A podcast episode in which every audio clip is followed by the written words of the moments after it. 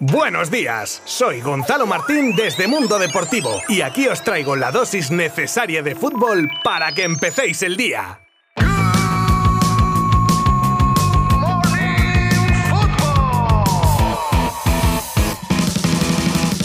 Bienvenidos todos a un nuevo episodio de Good Morning Football, en un día marcado sobre todo por el mercado de fichajes, ya que ayer no hubo partidos de las primeras divisiones en las grandes ligas europeas, aunque algo de fútbol hubo. ¿Cuándo no hay un día sin fútbol? Os cuento rápidamente los resultados de dos partidos de Liga Smartbank celebrados ayer, con la Real Sociedad B perdiendo con el Cartagena por 1 a 2 y el partidazo entre dos claros candidatos al ascenso como son Almería y Eibar, que se llevaban los segundos por 0 a 2, corroborando así la mala marcha que atraviesa el equipo andaluz que cede precisamente a los armeros el liderato en el que empatan a puntos seguidos muy cerca por el Real Valladolid de Pacheta. Y fuera de nuestras fronteras, dos partidos de los octavos de final de la Copa África, que terminaban de la siguiente manera: Guinea 0, Gambia 1 y Camerún 2, Comoros 1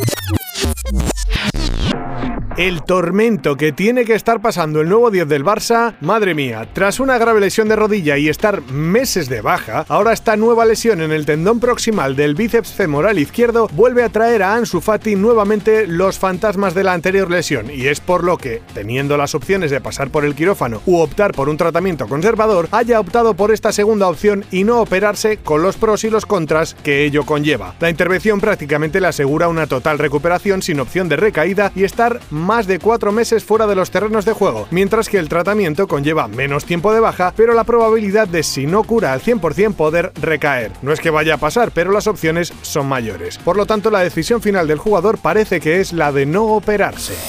Barcelona y Ajax estarían en conversaciones por el lateral izquierdo argentino Nicolás Tagliafico, que como informaron los compañeros de Mundo Deportivo, no piensa renovar con su actual equipo y que prioriza por delante de cualquier oferta la opción de coger el tren del Barcelona, a pesar de tener buenas ofertas encima de la mesa como por ejemplo la del Nápoles. La operación sería una cesión con opción a compra. El jugador aprieta y el Barça además propuso la opción de dejar a préstamo a Alejandro Valde.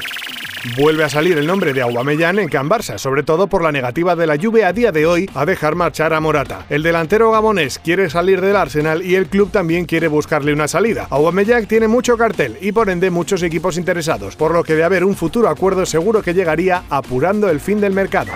Una de las peticiones que demandaba el Cholo para su equipo ha llegado al Atleti desde Francia tras anunciarse el fichaje del lateral izquierdo mozambiqueño del Lille, Reinildo Mandaba, un jugador de corte defensivo que equilibraría la banda izquierda colchonera compartida con un más ofensivo Renan Lodi. Respiran de alivio en el Real Madrid después de las primeras pruebas realizadas a Karim Benzema, que salía lesionado del partido contra el Elche tocándose los isquios de la pierna izquierda y que parece que todo se queda en una contractura. De todas maneras, y para asegurar y no llevarse el susto, hoy o mañana se realizará una resonancia para tener un diagnóstico más preciso. El interés del Newcastle en el central del Sevilla, Diego Carlos, no desaparece y con la billetera por delante podría acabar engatusando al brasileño. Por si acaso, Monchi ya tiene un plan alternativo y tendría en la recámara al central zurdo del Feyenoord, Marcos Sensi. El iCommerce ya está en Valencia. El central suizo de 23 años se convertirá en el primer refuerzo de José Bordalás si supera la revisión médica tras el acuerdo al que han llegado el club de Mestalla y el Basilea para su traspaso. Al tener contrato solo hasta el mes de junio, el Valencia ha pactado una pequeña compensación para la entidad suiza. Firmaría un contrato de tres o cuatro campañas. Ojo a los rumores que hablan del interés del Arsenal en el Pichichi del Real Club Deportivo Español Raúl de Tomás. Las dificultades que ven los Gunners en hacerse con los servicios del delantero de la Fiori, Dusan Blauvik, han hecho que los ingleses miren hacia Barcelona y a RDT como posible incorporación. Los obstáculos, su cláusula de 70 millones que blinda al mayor activo del equipo de Vicente Moreno, pero cosas peores hemos visto. Con Ranić confirmado como consultor del equipo la próxima temporada, el United otea también el mercado de entrenadores para la 2022-2023. El United busca un entrenador contrastado y que sea capaz de liderar un nuevo proyecto con el fin de devolver la gloria al club, y barajan los nombres de Pochettino, Eric Ten Hag, Luis Enrique y Julen Lopetegui. Gran noticia si se acaba confirmando la que traería la vuelta de Christian Eriksen a la élite del fútbol, concretamente regresando a la Premier de la mano del Brentford, que le habría ofrecido un contrato de seis meses con opción a extenderlo a 2023, siempre y cuando, claro está, supere un exhaustivo reconocimiento médico.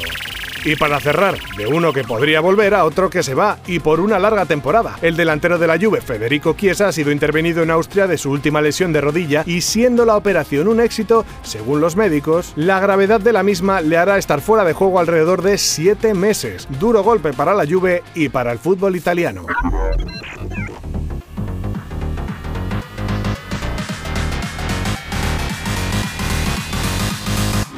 Y lo dejamos por hoy. ¿Qué nuevas sorpresas nos traerá el día de mañana? Pues si las queréis conocer, solo tenéis que buscarnos en vuestras plataformas de streaming favoritas y si ya nos seguís desde cualquiera de ellas, vamos, os pongo un piso en la playa. Bueno, espera, que igual me he calentado. Os doy las gracias de corazón y os mando un afectuoso abrazo virtual. ¿Qué os parece? Sé que no suena mucho, pero ojo, un buen abrazo virtual, cuidado, ¿eh?